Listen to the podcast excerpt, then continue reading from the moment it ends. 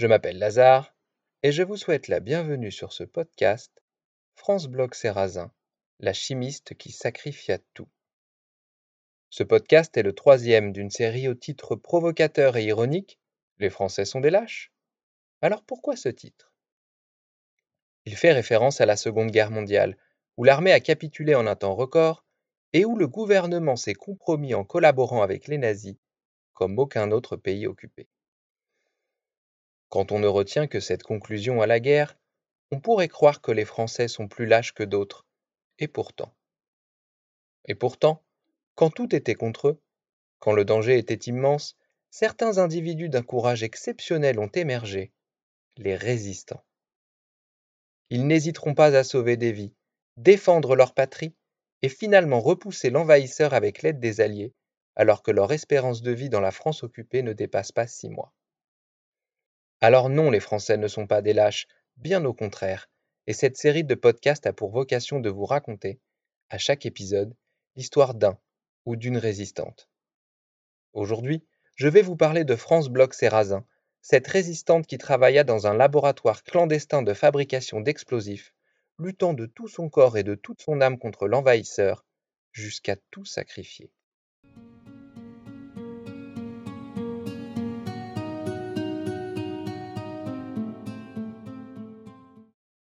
France est née à Paris en 1913 et passe son enfance à Poitiers avec ses deux sœurs et son frère.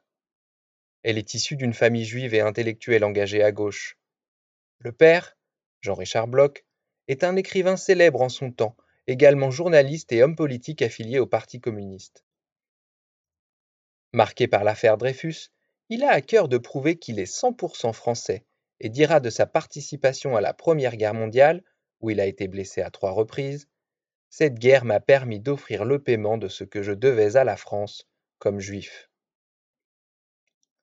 France grandit dans un univers culturel très riche, où intellectuels et écrivains défilent dans la maison familiale, partageant tous une vision progressiste et humaniste. France connaît une enfance radieuse, elle s'attire les faveurs de tous grâce à sa douceur et à sa gentillesse. Elle n'en reste pas moins une femme d'une intelligence rare, et elle excelle dans ses études, à tel point qu'elle aura le luxe de pouvoir choisir entre tous les domaines. Elle optera pour les sciences. C'est une travailleuse acharnée. Elle est consciente de la chance qu'elle a en tant que femme de pouvoir accéder à un enseignement supérieur et ne se contentera ainsi que de l'excellence dans tout ce qu'elle entreprend. Ce jusqu'au boutisme se traduira d'abord dans son travail, quand elle est engagée à l'Institut de chimie. Avant d'entamer une recherche, elle épuise tout ce qui a été écrit sur le sujet avant de se lancer, et fait preuve d'une ardeur peu commune pour aboutir à un résultat. Son travail sera récompensé par une bourse à la Caisse des recherches, fait rarissime pour une femme.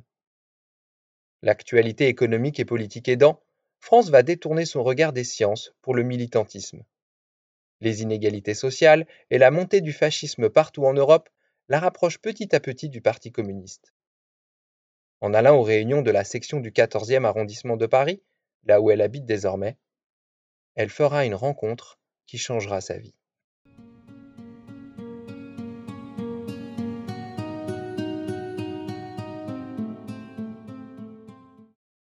Frédéric Serrazin, dit Fredo, a 33 ans quand il rencontre France Bloch en 1939. Pourtant, un monde les sépare. France est juive, Fredo ne l'est pas. Il a un CAP et un certificat de tourneur comme bagage, alors qu'elle est une brillante chimiste. Les deux familles évoluent dans des milieux opposés. Les Serrazins sont des ouvriers, les Blocs sont des intellectuels. Mais les convictions et l'amour sont plus forts que tout. Fredo est en admiration devant l'érudition de sa femme. France est amoureuse de cet homme sincère, curieux et qui parle uniquement quand il faut. À travers leur union, c'est le symbole de l'alliance communiste, intellectuels et ouvriers convaincus par le même idéal. D'ailleurs, pour la famille Bloch, il n'y a pas de sujet. Fredo est républicain et contre Franco. Il n'en faut pas plus à Jean-Richard pour bénir leur union. Ils se marient dans la foulée et donnent naissance à un petit Roland, le 28 janvier 1940. À ce moment-là, le couple est totalement fusionnel, fou amoureux, tout jeune parent et luttant activement pour le même idéal politique. Ils auraient pu filer un bonheur parfait si l'on n'était pas à l'aube de la plus grande guerre que le monde ait connue. Et là, commence l'enchaînement de tragédies, comme si le sort s'acharnait à condamner leur union. Depuis la publication du pacte de non-agression entre l'URSS et l'Allemagne, la France s'angoisse de compter autant de communistes en son sein.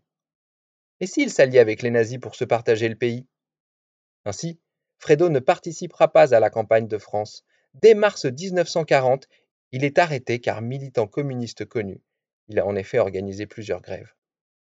France, elle, n'hésite pas une seconde et entre en résistance dès la signature de l'armistice. Il faut dire que l'ennemi lui a déjà pris beaucoup.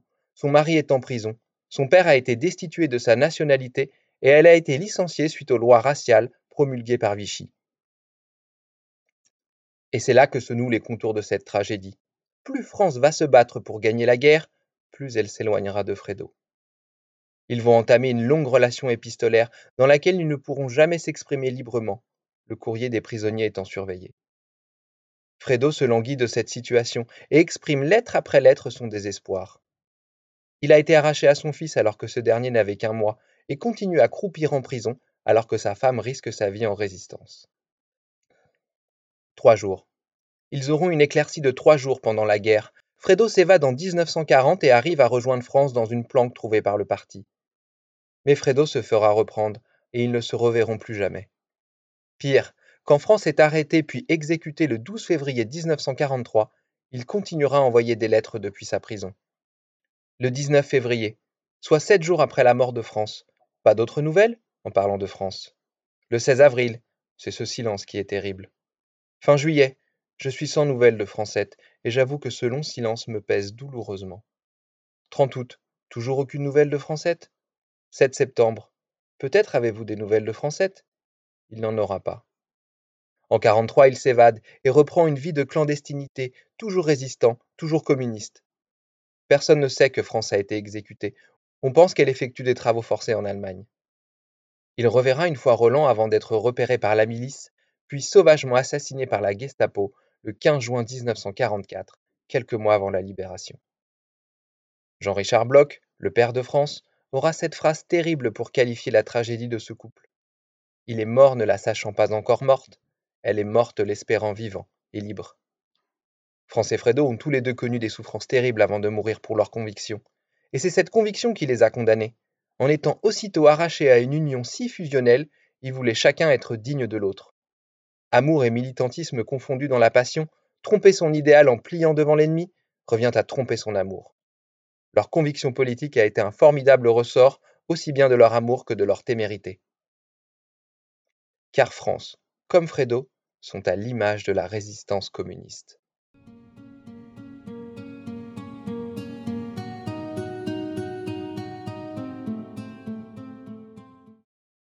Et les communistes dans les années 30 connaissent un âge d'or. L'URSS a montré la voie en 1917 et entretient l'idéal d'une humanité plus juste. L'actualité est riche et source d'innombrables débats au sein de la gauche. La victoire historique du Front populaire, la guerre d'Espagne, les accords de Munich, l'invasion de l'Infalande par l'URSS et bien sûr la guerre imminente avec l'Allemagne. Mais les communistes sont vus comme un danger par une grande partie de la population, déjà car l'idéal révolutionnaire du parti fait peur, mais aussi à cause du pacte de non-agression entre Hitler et Staline. Ainsi, dès septembre 1939, le Parti communiste français est interdit, obligeant ses membres à évoluer dans la clandestinité. Cet apprentissage se révélera fort utile dans la résistance. Ils se mettent à utiliser des pseudonymes, se procurent des faux papiers, changent régulièrement de planque, ne fréquentent que très peu les autres militants, ne gardent aucun écrit sur eux, n'ont plus de contact avec leur famille depuis bien longtemps et ne s'attardent généralement pas dans les lieux publics afin d'éviter d'être pris dans des rafles. À la signature de l'armistice, Moscou ordonne au Parti communiste français d'accepter la domination allemande. L'Humanité, célèbre journal communiste, ira même jusqu'à condamner l'appel du général de Gaulle, le qualifiant de traître qui agit sur l'ordre de l'Angleterre impérialiste. Mais tous les communistes ne suivent pas cette directive, et certains d'entre eux, comme France, seront des résistants de la première heure. Elle va imprimer des tracts, puis va coller des affiches le soir entre 23h, le moment où elle couche Roland, et minuit, le début du couvre-feu à Paris. Alors qu'une nourrice s'occupe du bébé, France travaille le jour et fabrique des bombes le soir dans un laboratoire clandestin aménagé par ses amis communistes. Elle y confectionne des bombes, des grenades, de la dynamite et fait preuve de créativité en fourrant un préservatif d'acide sulfurique, pour en faire un engin incendiaire. Les communistes divisent les tâches, ce n'est pas elle qui va poser les explosifs. Ils seront utilisés pour faire sauter une usine de carton, des voies ferrées, un pylône électrique, un barrage et des hôtels parisiens occupés par les nazis. L'invasion de l'URSS en 1941 par l'armée allemande va signer l'entrée massive des communistes dans la lutte et intensifier l'activité du laboratoire clandestin de France. Elle est suivie par une répression implacable qui connaîtra une funeste réussite. Et comment pouvait-il en être autrement? Les amateurs de la résistance n'étaient pas de taille face à la combinaison des polices françaises et allemandes.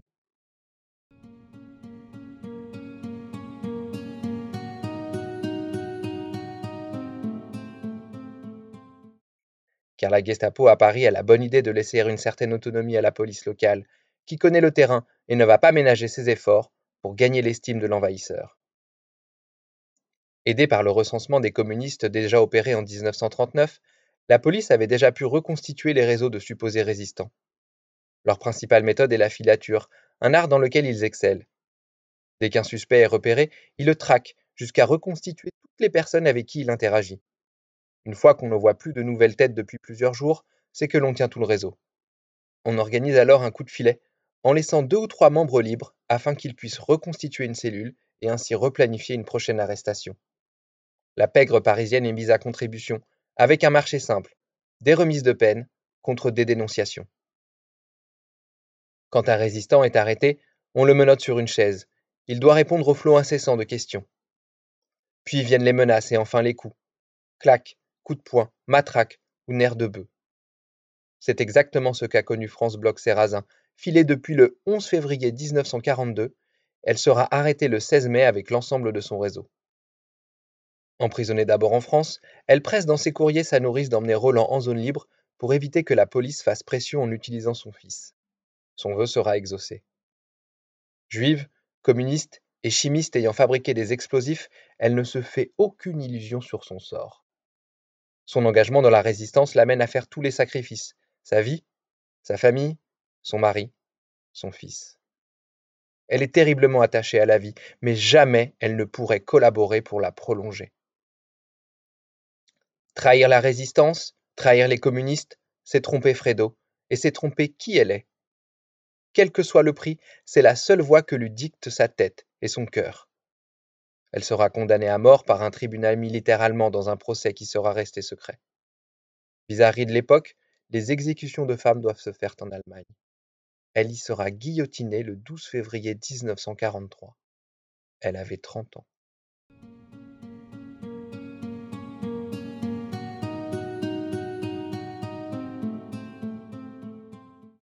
Tout au long des épreuves, France n'a perdu ni de sa douceur, ni de sa détermination. Le combat ne s'arrête pas à la manufacture de bombes, c'est aussi un état d'esprit. Cette résistance doit s'incarner dans tout son être, tous ses comportements. En incarnant l'idéal pour lequel on se bat, on influence aussi le cours des choses.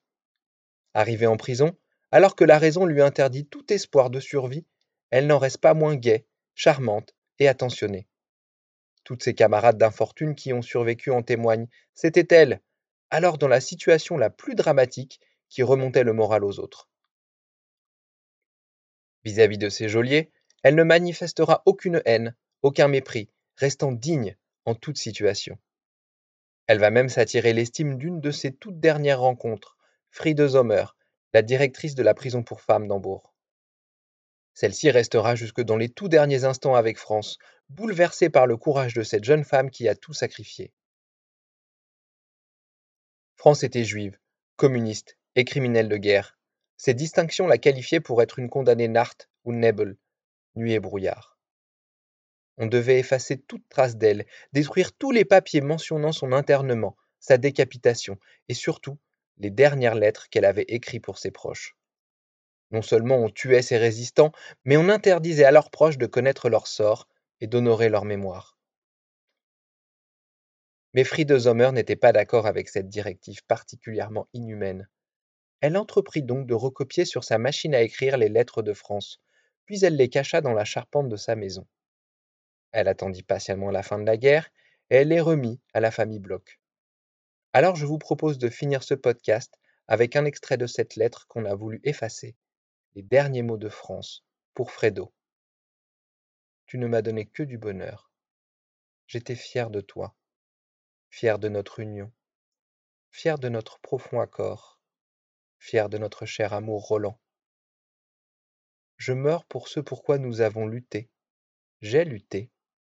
Tu sais comme moi que je n'aurais pas pu agir autrement que je n'ai agi. On ne se change